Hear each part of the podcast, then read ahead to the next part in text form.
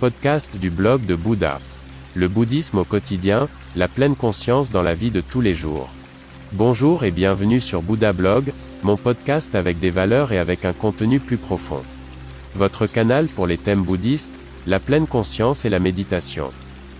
Je m'appelle René et je suis très heureux que vous soyez là. Pendant de nombreuses années, j'ai vécu dans un temple en Chine, j'ai été ordonné moine, j'ai étudié les arts martiaux et la philosophie du prince indien. C'est pourquoi j'ai créé ce podcast. Veuillez visiter mon site web, vous trouverez l'accès en bas de la description de ce podcast. Bonne écoute. Le bouddhisme et le pape. En ce moment, la toile est pleine d'opinions sur le pape. Une fidèle l'a attiré à elle, le pape lui a tapé sur la main. Maintenant, on peut toutefois se demander pourquoi l'excitation est si grande. Comment doit-il être, le pape? Ne doit-il pas avoir de réactions humaines? Doit-il correspondre à l'idée que nous nous faisons d'un pape, d'un représentant de Dieu? Et pourquoi n'a-t-il pas le droit de réagir avec colère? Après tout, c'est un homme âgé, et la femme a égoïstement fait appel à lui. Mais il n'est pas question ici de savoir si son comportement ou le sien est ou était juste ou faux. J'écris ici sur l'idée que nous nous faisons du pape, ou même de Bouddha. Comment doit-il ou devrait-il être? Quelles sont nos attentes? Et que se passe-t-il si nos attentes ne sont pas satisfaites? Dans l'imaginaire occidental, Bouddha était un homme paisible, méditant, rayonnant de sagesse et de bonté, ne faisant pas le mal, prenant sur lui les soucis et les besoins de toute l'humanité. Mais Bouddha était aussi un homme normal, il était marié, avait un enfant.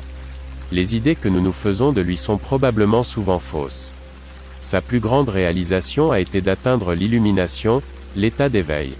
Son éveil fait de Bouddha un modèle pour nous jusqu'à aujourd'hui, ses actions et ses discours expliquent l'éveil, mais nos idées font de Bouddha un dieu. Bouddha a dit explicitement qu'il ne voulait pas être adoré. C'était un homme normal, mais avec l'illumination, nos idées nous induisent souvent en erreur. Il en va de même pour le pape, nos attentes à son égard sont peut-être trop élevées. Il n'est pas un saint et ne doit pas l'être. Cela me fait mal de voir un prêtre ou une nonne avec la dernière voiture à la mode. Pape Francisque, chef de l'Église catholique romaine, né en 1936. Écoutez le blog de Bouddha. N'hésitez pas à visiter mon site web. À demain.